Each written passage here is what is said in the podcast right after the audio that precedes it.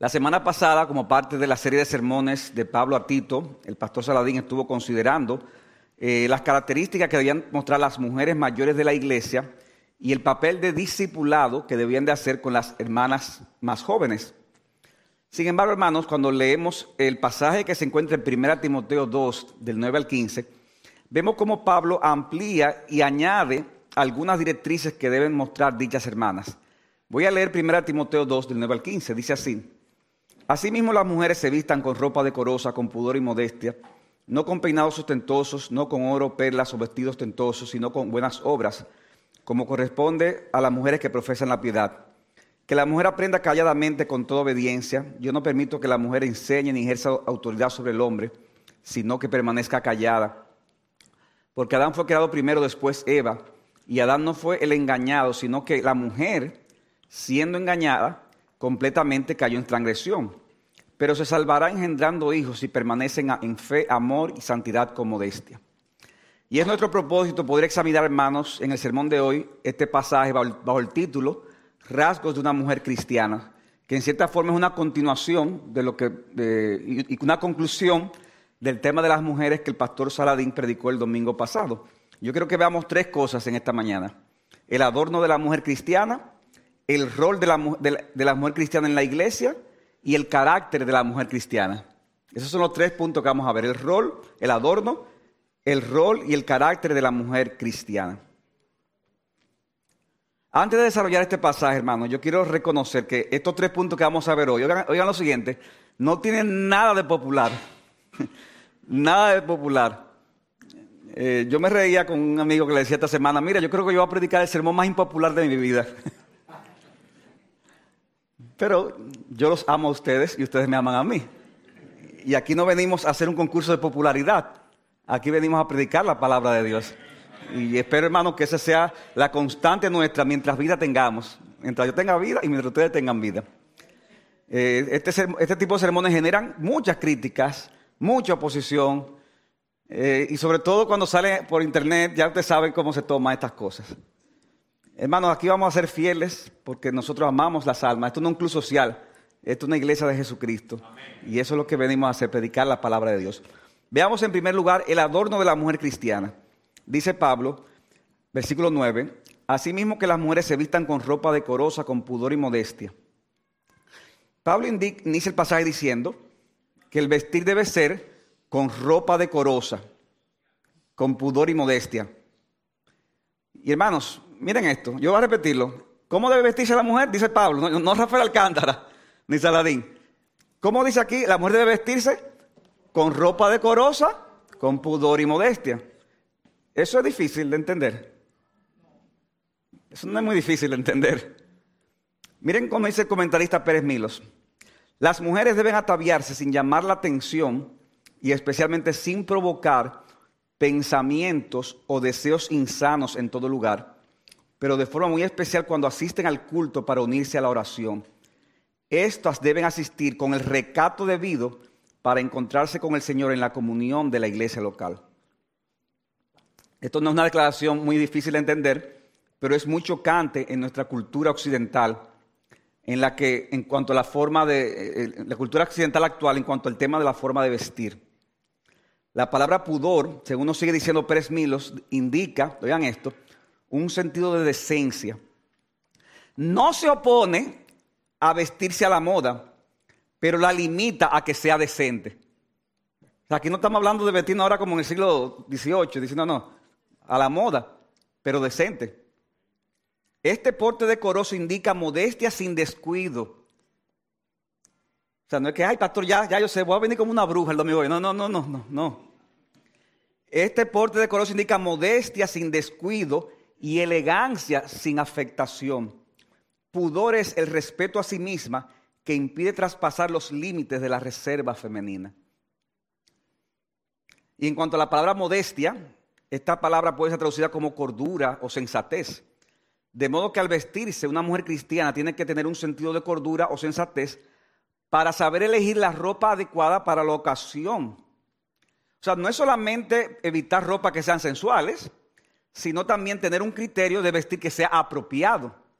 Porque una ropa puede ser apropiada si la uso en el campo o en la playa, pero esa misma ropa puede que no sea apropiada si la uso en el trabajo o en la iglesia. Yo tengo que tener esa sensatez, ese sentido común, esa cordura para saber cuál es la ropa apropiada. Pablo dice entonces eh, eh, algo que se debe de evitar en el arreglo de la mujer. Dice, no con peinados ostentosos, no con oro perlas o vestidos costosos. Esto no significa que la mujer cristiana no deba de arreglarse adecuadamente según sus posibilidades. Tampoco está condenando en sí mismo cualquier uso de prendas que le haga verse de forma agradable, como tampoco prohíbe el que use una ropa de buena calidad si puede tenerla. El descuido voluntario en la apariencia física también trae distracción innecesaria. O sea, también el, el andar descuidada también distrae, si eso vamos. La expresión peinados ostentosos significa literalmente trencillas. Y los comentaristas están de acuerdo en que se refiere a cierto tipo de peinados que eran muy elaborados en la época, que usaban algunas mujeres ricas. Eran unos, eh, peinados que, duraban horas para poder eh, prepararlo. Y luego que lo elaboraban, entonces se ponían objetos de valor dentro del peinado, como oro o perla, para así llamar más la atención. Ahora imagínense en la iglesia de Éfeso, que es donde Pablo le eh, escribe a Timoteo, la distracción que eso provocaría de parte de muchas personas que iban a escuchar la palabra de Dios. Y lo mismo ocurría con los vestidos costosos. Eran vestidos, según algunos estudiosos, que podían costar hasta 7 mil denarios. ¿Cuánto ganaba un, obrero promedio en esa época por día? Un denario. Entonces, 7 mil denarios, ¿cuánto, cuánto, cuánto, ¿cuánto tiempo es? Son varios años, muchos años. Entonces, un, un obrero, ¿verdad? Promedio un denario, entonces se encuentra con esta mujer de 7 mil denarios, un vestido. Imagínense la envidia y la codicia que eso podía levantar en muchas hermanas de la iglesia. Que decía, ah, pero mira, wow, y, yo casada con un hombre que gana un denario por día. Y ese tipo de cosas sucedían. De modo, hermano, que no es el uso de prendas valiosas o de ropa de calidad lo que se condena aquí, sino el abuso de esas cosas que termina llamando la atención sobre sí de una mujer de una forma inapropiada. Y hermano, Pablo sigue diciendo, sin desmérito del cuidado personal, que ya lo hemos visto que es necesario, que cada mujer creyente tiene que tener una obsesión principal. La obsesión no debe de ser cómo luce, aunque hay lugar para eso y hay directrices. La obsesión principal dice, lo dice el versículo 10, que dice que el adorno de la mujer debe ser fundamentalmente, principalmente de buenas obras, como corresponde a las mujeres que profesan la piedad. O sea, el afán no debe de ser cómo luzco externamente el afán debe ser las buenas obras que yo hago. Y esas buenas obras serán el resultado de una piedad interna que profesa esa mujer. Por eso dice, buenas obras como corresponde a las mujeres que profesan la piedad. Que profesan la piedad. Dice el pasaje, un pasaje paralelo en 1 de Pedro 13, 1 al 4. Asimismo, ustedes mujeres estén sujetas a sus maridos, de modo que si algunos de ellos son desobedientes a la palabra, puedan ser ganados sin palabras sin palabra alguna al observar la conducta de sus mujeres, al observar ellos su conducta casta y respetuosa. Que el adorno de usted no sea el externo, peinados ostentosos, joyas de oro, vestidos lujosos, sino que sea lo que procede de lo íntimo del corazón, con el adorno incorruptible de un espíritu tierno y sereno, lo cual es precioso delante de Dios. El adorno incorruptible de, un espíritu tierno y sereno. Y ese espíritu tierno y sereno, ¿qué va a producir? Va a producir buenas obras. Y esa debe ser el adorno principal de una mujer. Hermano, aquí estamos diciendo cosas que yo sé que, como decía, tienden a ser conflictivas, pero no estamos diciendo nada que sea difícil de entender, porque inclusive personas no cristianas reconocen la verdad de estas cosas y critican la forma de vestir y de arreglarse de muchas personas en el día de hoy, en ciertos contextos. Ahora bien, hermanos, no es difícil de entender y yo lo estoy diciendo como dice la palabra de Dios. Pero hermanos, también es cierto que debemos de reconocer que hay aspectos en el tema de la modestia, hay aspectos, en general es claro, pero hay aspectos que no son del todo claros para todo el mundo. Definitivamente que hay influencias culturales que hace que la modestia no luzca exactamente igual en todos los lugares. Y lo que puede verse más aceptable para una cultura puede verse con más reserva en otra cultura. Aún en una misma sociedad, en un mismo país, en una misma ciudad, puede haber concepciones distintas con relación al tema y eso puede reflejarse aún dentro de la iglesia. Que haya aspectos, haya detalles en los que haya diferentes formas de opinión dentro de la misma iglesia. Hay estilos que algunas hermanas usan, que tal vez, o hermanos también, que tal vez no nos gusten, pero que debemos aprender a tolerarlos, aunque pensemos distintos. Nuestra función en ese sentido como iglesia no es establecer reglas al respecto. O sea, mira, la regla es que tiene que tener, tantos centímetros la falda, tantos centímetros. eso no es nuestro propósito, eso no es nuestro llamado, hacer eh, eh, mediciones. Lo más importante es que cada quien examine cuál es la motivación de su corazón. Sin embargo, sin embargo, mis hermanas, también es cierto que hay formas de vestir y de arreglarse que claramente contraviene lo que enseña el apóstol Pablo acerca del pudor y modestia. No estamos llamados a hacer reglas. Ahora, hermanos, hay formas de vestirse que usted besa eso y lee la Biblia, usted se da cuenta, no, eso no se corresponde a lo que dice Pablo aquí en 1 Timoteo. Y en ese sentido es correcto que cada hermana, y ¿por qué las hermanas? Bueno, porque el texto habla de las hermanas. Este es el énfasis principal. Cada hermana, es correcto que cada hermana vea cómo le quedan ciertas ropas, cómo le quedan ciertas faldas, cómo le quedan ciertos escotes. En términos, no, no, no, ay, mira, me queda súper bien. No, no, no es a eso que me refiero. Es, en términos del cuidado que debes de tener para los demás. Ya que, óyeme bien, no toda la ropa le queda igual a todo el mundo. Es así, no es así. A en una hermana no hay problema, pero en otra hermana que se lo usa hay problema. En cuanto al cuidado hacia los demás.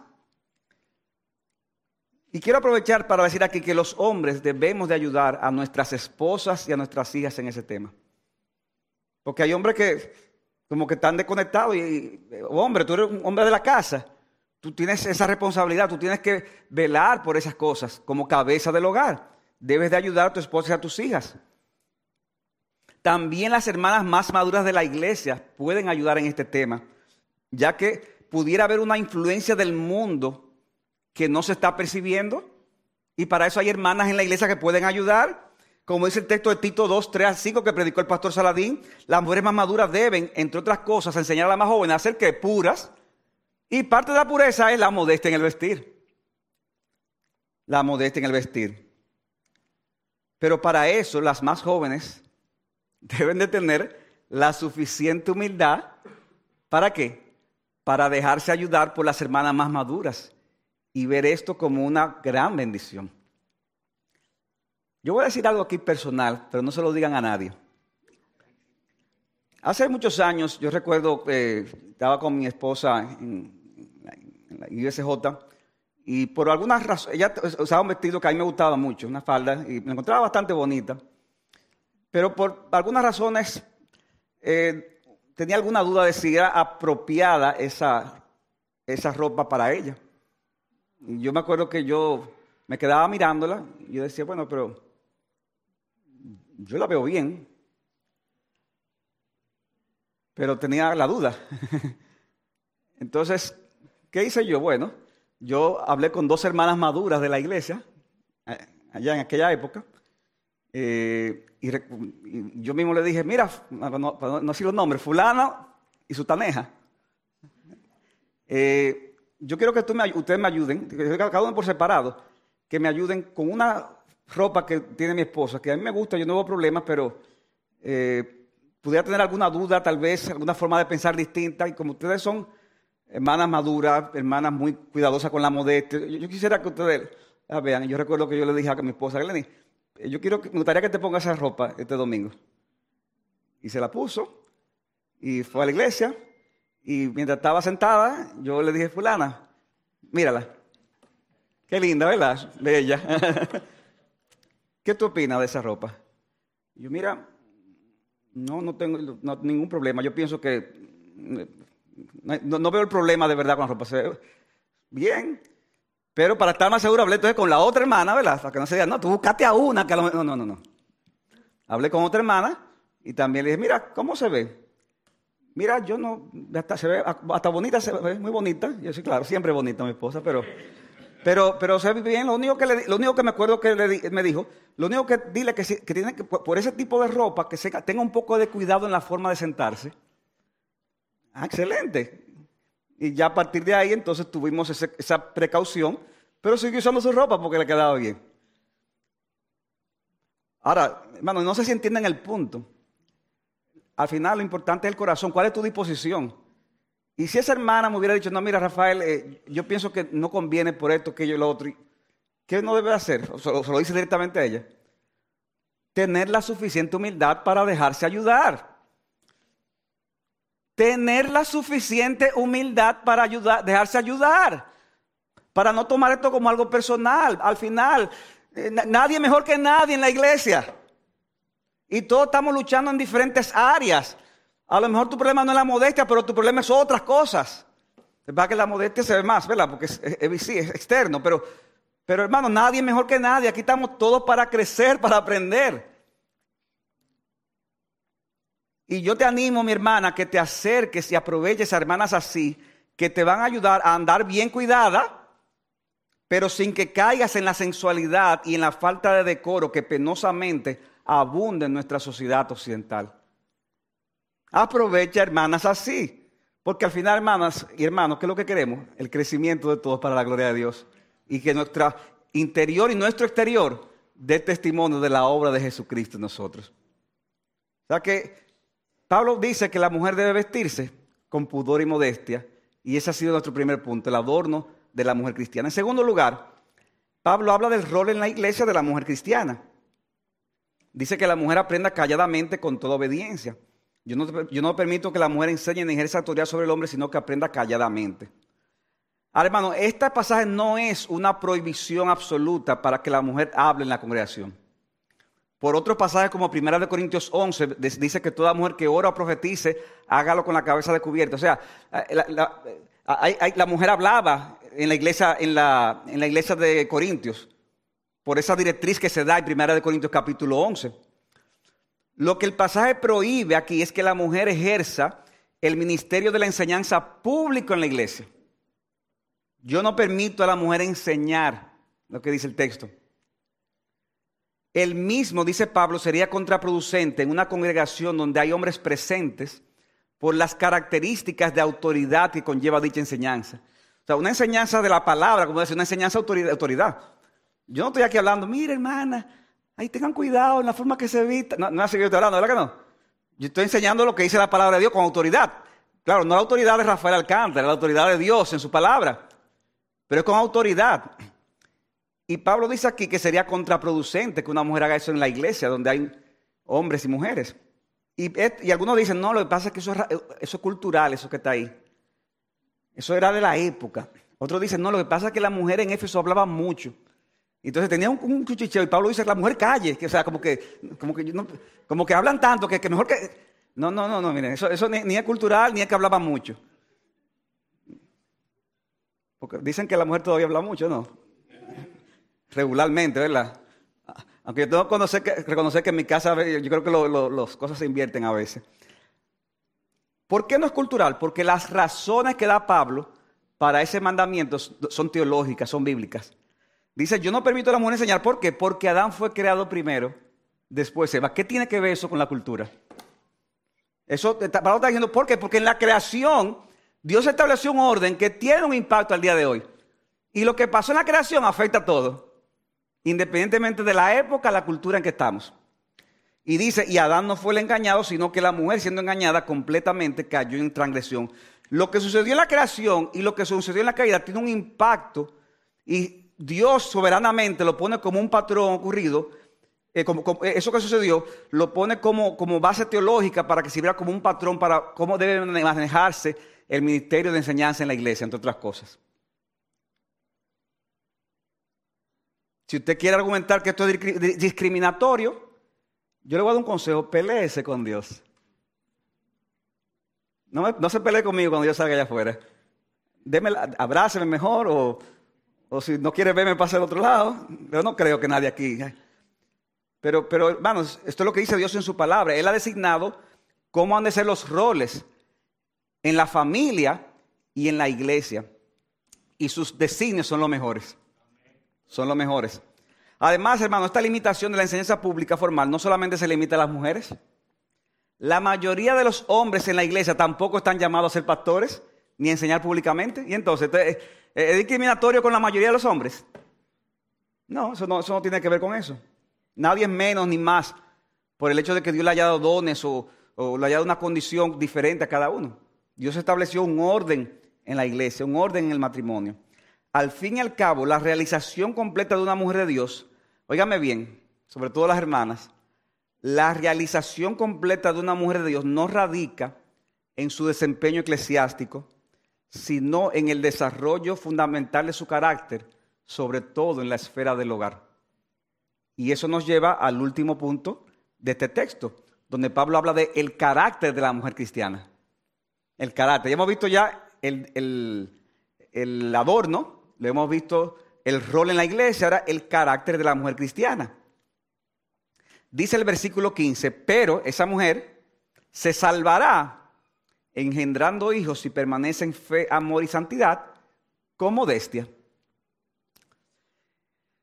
La expresión se salvará no se refiere a la salvación del pecado, ya que la misma es el resultado de la operación de la gracia de Dios en nuestras vidas por medio de la obra de Jesucristo. Como mismo Pablo ya lo había dicho en el capítulo 1, versículo 15, que dice, palabra fiel y digna de ser aceptada por todos. Cristo Jesús vino al mundo para qué? Para salvar a los pecadores, entre los cuales yo soy el primero. O sea que la salvación del pecado es fruto de la obra de Jesucristo. ¿En qué sentido entonces se habla aquí de que la mujer se salvará? Hermanos, noten que esta expresión viene como un contraste de lo que ha dicho en el verso anterior, donde dice que la mujer siendo engañada cayó en transgresión, hablando de Eva. Sin embargo, lo que está diciendo aquí, que esa desviación de Eva, oigan esto, puede ser revertida por la mujer cristiana que decida perseverar en la senda correcta que Dios ha determinado para con ella. Repito, eso esa, esa, desviación de la mujer puede ser revertida si decide perseverar en la senda correcta que Dios ha determinado para con ella. Pablo entonces pone como ejemplo el tema de la maternidad como evidencia de ese andar correcto de la mujer cristiana. Y aquí Pablo está usando una figura literaria conocida como sinécdoque. No tienen que aprendérsela, pero una figura llamada sinécdoque que consiste en usar un aspecto propio de algo, en este caso del género femenino, para aplicarlo a todo, al todo en general. O sea, está hablando un aspecto de la mujer, pero al mencionarlo lo menciona y lo aplica como si lo estuviera hablando de, la mujer en su totalidad. O sea, Pablo no está diciendo que las mujeres solteras o que, no, o que están casadas y no puedan tener hijos por alguna razón, estarían en una senda desviadas. Porque el mismo apóstol en otros de sus escritos, en otros escritos, también habla de los beneficios de la soltería. Y dice, la soltería también tiene sus beneficios y es digna de considerar en ciertas condiciones. Hermano, es como que yo diga, todo hombre piadoso debe ser cabeza del hogar.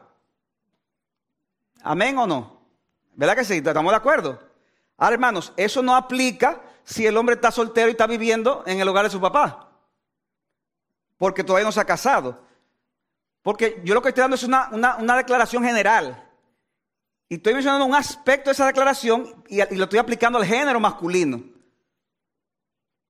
Pero no, es que, o sea, no, estoy diciendo absoluto porque hay, hombres que están viviendo todavía en la casa de su papá y su mamá, están muy jóvenes, etcétera, etcétera. Pablo entonces lo que está haciendo es una declaración general aquí acerca de la mujer cristiana y esa declaración general de esa mujer cristiana, evidentemente que si se casa y no tiene razones para evitar los hijos, ella verá el tema de la maternidad como la senda correcta donde va a encontrar su principal llamado y su realización. Repito eso, que tampoco es muy popular. La declaración general cuál es? Que la mujer cristiana verá el tema de la maternidad como la senda correcta donde ha de encontrar su principal llamado y su realización. Pero está asumiendo, ¿verdad?, que la mujer va a estar casada y que va a poder tener hijos. Como dice un comentarista, oigan esta, oigan esta cita, hermano. las palabras de Pablo son un recordatorio de que la satisfacción más profunda de una mujer proviene de sus logros en su hogar cristiano.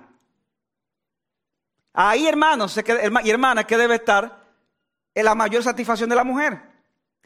Pablo estaba enseñando que las mujeres prueban la realidad de su salvación cuando se convierten en esposas y madres modelos cuyas buenas obras incluyen el matrimonio y la crianza de los hijos. No es cuánto se destaca en el mundo, no es cuánto se destaque en la iglesia, no es tampoco cuánto se destaque en, eh, los ministerios de la iglesia o, en, ministerios eh, que van, eh, ministerios cristianos en sentido general. O sea, la satisfacción más grande de una mujer no debe ser, ay, yo quisiera ser como Nancy Lidemos y así hablar en público a muchas mujeres. Y por eso me pego mucho de Patricia Saladín para que cualquier cosa, pues, ahí voy llegando. No, no, no. Esa no debe ser la satisfacción más grande. La satisfacción más grande debe ser el hogar. Aunque parezca impopular decirlo. Pablo dice ahí mismo en el capítulo 5, versículo 14, hablando de que anhelaba que las viudas más jóvenes se casen, que tengan hijos, y que dice, y que se vayan a la calle, no, no, no, dice, y que cuiden su casa, y que no den al adversario ocasión, ocasión de reproche. ¿Eso es difícil de entender? No, lo que es difícil de digerir ¿verdad? en esta época. Ahora, hermanos y hermanas, este tipo de declaración no implica necesariamente, y quiero ser balanceado aquí, que eh, no implica una prohibición absoluta para que las mujeres trabajen. O sea, nosotros no creemos que sea prohibido en sentido general que la mujer trabaje, como, como si eso fuera per, per se algo pecaminoso, o que desarrolle cualquier actividad que le permita incrementar sus ingresos en el hogar. Tampoco implica que las mujeres las hermanas sean descuidadas en su involucración en la obra de Dios. Hay hermanas que nunca pueden hacer nada en la iglesia porque, ah, que mis hijos. Sí, pero, pero está bien, tú sí, esa es prioridad, pero, pero, pero hay un llamado también que Dios te ha dado en la iglesia que debes de cumplir. Muchas de las personas que se destacan en el Nuevo Testamento por servir en la obra eran mujeres. Como el caso de Febe, de quien Pablo dice en Romanos 16, 1 al 2, que era diaconisa o servidora en la iglesia de Sencrea. Y dice Pablo, ella ha ayudado a mucha gente. Y por eso dice, trátenmela bien cuando llegue allá. De modo que se espera que las hermanas hagan distinta labor en el cuerpo de Cristo, de acuerdo a los dones y las oportunidades que Dios le ha dado. Pero este pasaje de 1 Timoteo capítulo 2 es un poderoso recordatorio de que lo más importante para una mujer no es cuánto se destaque en el mundo ni en la iglesia. En sentido general, el hombre cristiano tiene como prioridad el ser el proveedor del hogar. Y en sentido general, la mujer cristiana tiene como prioridad ser esposa y madre. Amén. Yo lo sabemos, si no, si no, yo tengo mi carro ahí de que termine el culto me voy por ahí mismo. yo, no, yo no sé si me van a tirar piedra, me van a amar. Dice Pérez Milos una vez más, la esfera donde la mujer puede ejercer un ministerio único, en el que el hombre tiene ciertas limitaciones, no es tanto la enseñanza dogmática del, en el público, sino el cuidado y la educación de sus hijos. Hermano, eso es lo más glorioso, lo más, glorioso. Y hermano, por digo, no, estamos diciendo que, esté mal trabajar, sobre todo en ciertos contextos, pero a veces, hermano, hay decisiones que tomar. Y hay situaciones que Dios te puede poner a ti como, pareja, como familia, con niños pequeños, en la que tú tienes a veces que tomar una decisión.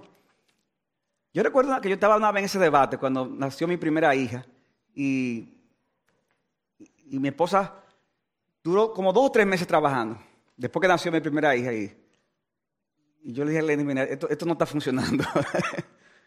no, no, no, no está funcionando por diversas razones.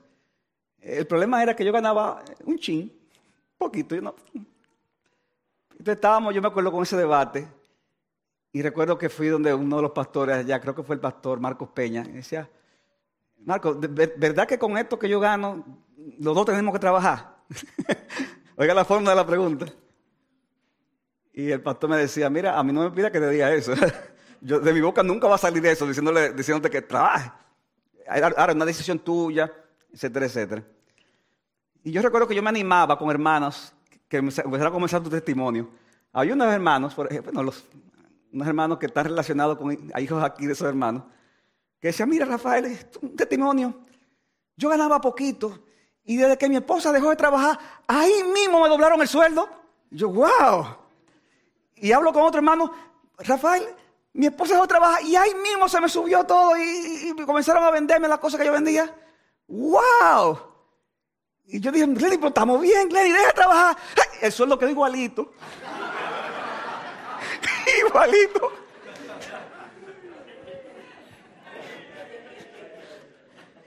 Pero va a cambiar el tiempo. No, no cambió. Seguía igualito.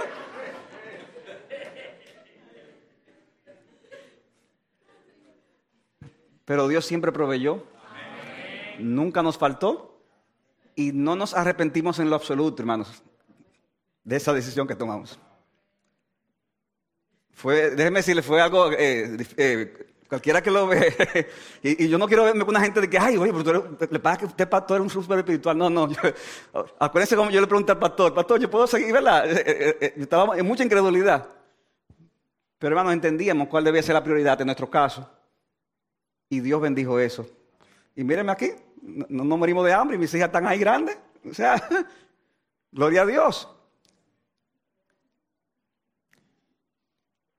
Ahora, déjenme decir algo también, hermanos, algo más.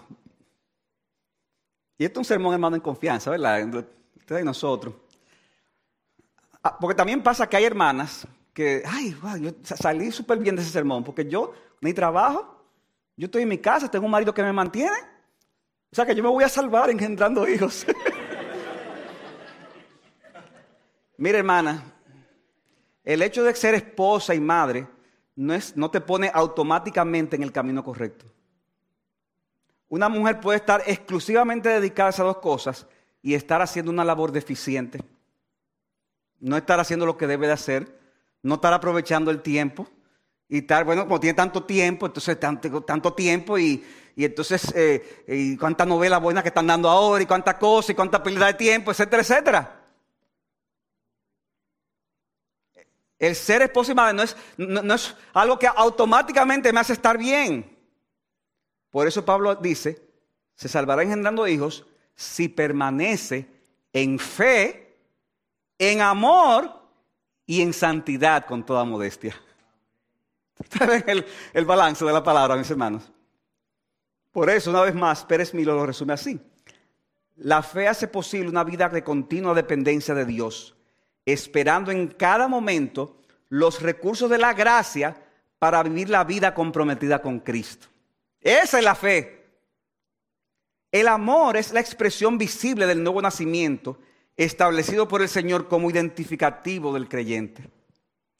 Y la santificación expresa, perdón, la vida santa a la que hemos sido llamados como consecuencia de estar identificado con Cristo. Y Pablo concluye diciendo que todas estas virtudes, la fe, el amor y la santidad, deben de venir con la eh, eh, eh, estas virtudes que están acompañadas de la maternidad, deben de estar también acompañadas con la modestia. O sea que él inicia el pasaje hablando de qué? De la modestia, la mujer vístase con modestia. Y concluye hablando de nuevo de la modestia, porque oígame bien, hermanos y hermanas, la modestia va más allá de lo externo ya que es una virtud que debe estar presente en toda la vida, en la forma en que se habla, en la forma en que tú te relacionas con el sexo opuesto, en la forma en que caminas, en la forma en que se visten, en todo. La modestia debe ser un estilo de vida.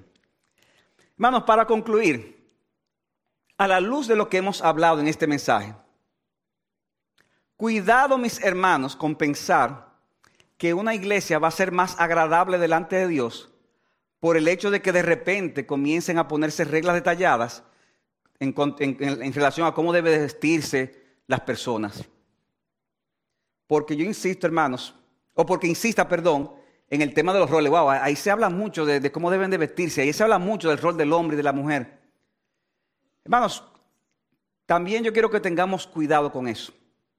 Cuidado con eso, que de repente eso te convierte en una obsesión porque muchas iglesias que enfocan estos temas de esta manera, y a lo mejor correctamente en cuanto al principio, pero, pero comienzan ahí, ahí, ahí, pueden caer en el legalismo, ya que de repente sus miembros se sienten aceptados por Dios por el uso de la ropa o por el ejercicio de ciertos roles, como veíamos.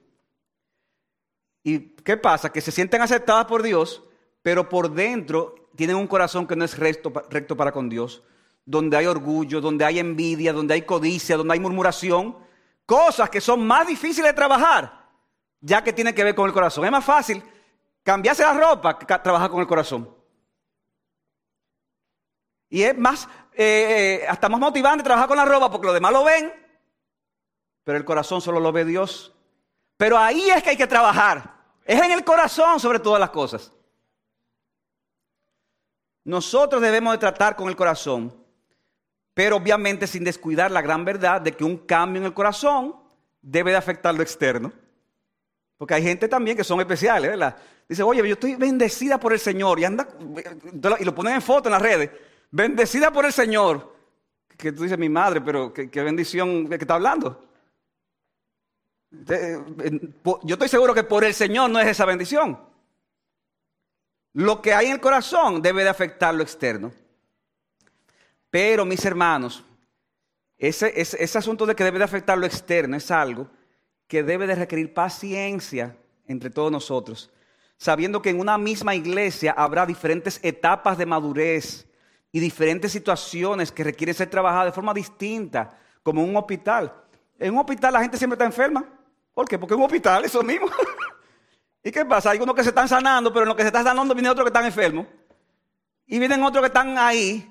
Y viene alguien que estaba sanando, se quebró y echa para atrás. Y viene así es la iglesia. Y eso se va a reflejar en todas estas cosas que hemos estado hablando. Entonces, es verdad que el corazón, lo que hay en el corazón debe de afectar lo externo, pero hay que tener paciencia con diferentes hermanos, con diferentes hermanas. Paciencia, cuidado. De repente, no podemos estar de repente mirar a esta persona. Mira, parece que está todavía. Y, y de repente caer en eso. No, mis hermanos. Ese no es el espíritu. Este es un hospital espiritual donde hemos venido con la ayuda de Dios a sanar almas para Cristo. Nuestra oración es que cada miembro de esta iglesia pueda cambiar. Es nuestra oración. Pero como resultado, dígame bien, como resultado del poder del Evangelio en la vida de todos nosotros. No, no por otra cosa. No es que, bueno, que al pastor no le gusta que... No, no, no, no. Como resultado del poder del Evangelio en nuestras vidas. Si la palabra de Dios te ha traído convicción de pecado por haber sido encontrado o haber sido encontrada en falta con alguna de estas cosas, mi hermano o mi hermana, pídele al Señor que te perdone por estas cosas y comienza a hacer los cambios necesarios tanto internos como externos, aquellos cambios que Dios espera de ti. Y como decía, busca ayuda si es necesario, que eso es, eso es parte del discipulado de la iglesia. Mi amigo o mi amiga, no es por cómo te vistas o cómo te arregles que serás salvo o salva. No es porque estés en la casa o porque tengas que trabajar en la calle que estarás bien con Dios. Es porque entiendan, entiendas que eres pecador o pecadora y que tus pecados traen la ira de Dios sobre ti y te llevarán a la condenación eterna, a menos que tú te arrepientas de tus pecados y creas de corazón que Jesucristo, el Hijo de Dios, murió en una cruz por nuestros pecados. En ese momento Él se vistió de nuestros pecados, acarrió la ira de Dios sobre Él y luego resucitó al tercer día para que creyendo en Él, tengas la salvación y seas entonces un hijo o una hija para que puedas entonces comenzar a vivir una vida que sea para la gloria de Dios. No es por cómo te vistas, no es por lo que hagas o dejes de hacer, es porque te vistas de la justicia de Jesucristo. De modo que te invito en esta mañana a que vengas a Cristo y seas salvo. A que vengas a Jesucristo y seas salva. Para que comiences a vivir una vida para la gloria de Dios. Que el Señor le bendiga, hermanos.